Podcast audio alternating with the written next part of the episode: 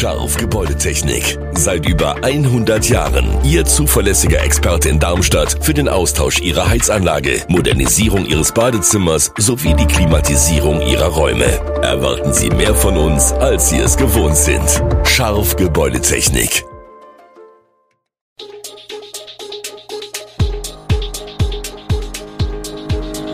Gude, unser morgendliches News Update. Das Wichtigste aus Südhessen für Sie im Überblick. Guten Morgen aus Darmstadt an diesem 16. August. Nicht alle Anwohner bei Gefahrenlage in Kostheim gewarnt, streikende Lkw-Fahrer in Gräfenhausen beauftragen Vermittler und Nachrüstung von fehlerhaften Balkonkraftwerken. Das und mehr gibt es heute im Podcast. Zahlreiche Kostheimer waren überrascht, welche Reichweite der Großeinsatz beim Papierhersteller Essity hatte. Das Firmengelände grenzt direkt an mehrere Wohngebiete. Der Gasaustritt eines zersetzten Hilfsstoffes drohte am Montagabend in die nähere Umgebung zu entweichen und sorgte für eine großräumige Warnung von Hunderten von Haushalten. Über Sirenentöne, den Mobilfunkdienst Cell Broadcast sowie Warn-Apps und auf Twitter wurden die Anwohner informiert.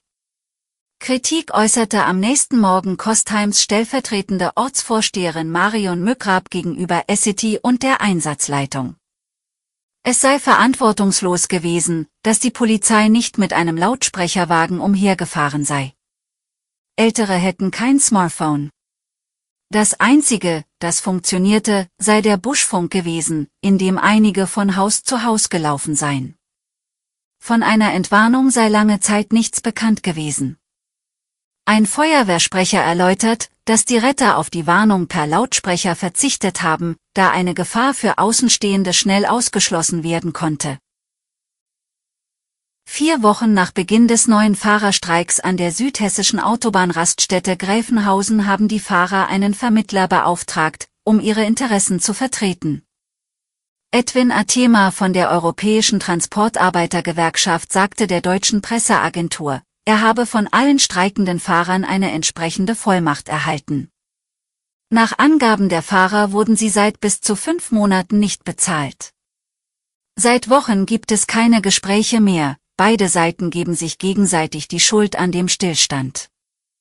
Der polnische Unternehmer hat mittlerweile Anzeige unter anderem wegen Erpressung bei der Staatsanwaltschaft Darmstadt erstattet. Nach Angaben von Athema haben alle Streikenden Kündigungsschreiben erhalten, auf denen auch ihre Unterschriften ständen. Das ist gefälscht, insistierte er. Die Anschuldigungen gegen die Fahrer entbehrten jeglicher Grundlage. So seien Vertreter des Unternehmens am Wochenende nicht daran gehindert worden, zwei leere Lastwagen zu übernehmen. Im September 2022 hatte der Landkreis Darmstadt-Dieburg die Entscheidung getroffen, in den eigenen Sporthallen nur noch kaltes Wasser zur Verfügung zu stellen. Auf Grundlage der Bundesenergieeinsparverordnung mussten Sportlerinnen und Sportler nach dem Training oder Spielen kalt duschen. Mitte April endete dies und es wurde angekündigt, dass das Warmwasser wieder angestellt werden sollte. Das ist mehr als vier Monate her. Warm duschen konnten in dieser Zeit allerdings nicht alle Sportler in den Kreishallen. Und auch derzeit noch nicht Ziel sei es, ab dem neuen Schuljahr wieder in allen Kreissporthallen Warmwasser zur Verfügung zu stellen. Bei Vereinen sorgt das fehlende Warmwasser zu Einschränkungen. Mehrere Vorbereitungsspiele des Handball-Drittligisten HSG Großbiberau Modau, zum Teil gegen hochkarätige Teams, litten darunter, dass die Spieler nicht duschen konnten. Wer ein Fahrzeug im Landkreis Darmstadt-Dieburg anmelden möchte, muss dies ab dem kommenden Jahr meist an neuen Standorten tun. Hintergrund ist der Wechsel der Trägerschaft der Kfz-Zulassung von den Kommunen auf den Landkreis. Die Kfz-Zulassungsstellen in Weiterstadt und Oberramstadt ziehen um, für Pfungstadt wird an einer Lösung gearbeitet. Das teilt die Kreisverwaltung mit.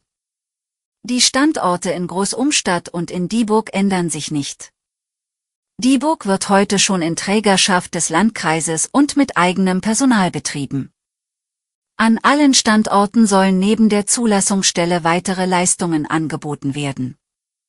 Dazu zählen nach Angaben von Sozial- und Jugenddezernentin Christe Sprössler Beratungen der Kreisagentur für Beschäftigung, des Jugendamts und des Fachbereichs Soziales und Teilhabe und Sprechstunden der Ausländerbehörde.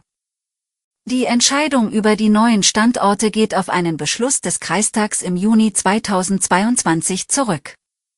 Im Rahmen der Verabschiedung des Haushaltssicherungskonzepts wurde damals vereinbart, dass die Kfz-Zulassungsstellen von den Kommunen Weiterstadt, Oberramstadt, Funkstadt und Großumstadt wieder in die Trägerschaft des Landkreises zurückgehen.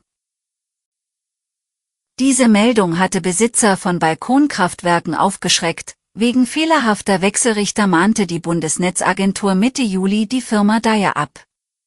Bei mehreren Produkten des chinesischen Herstellers hatte die Aufsichtsbehörde gravierende Sicherheitsmängel festgestellt. Bei den Dye-Modellen fehlt ein Netz- und Anlagenschutzrelais, das laut Norm für den Betrieb nötig und daher Bestandteil der Zulassung ist. Dye hat nach längerem Schweigen reagiert.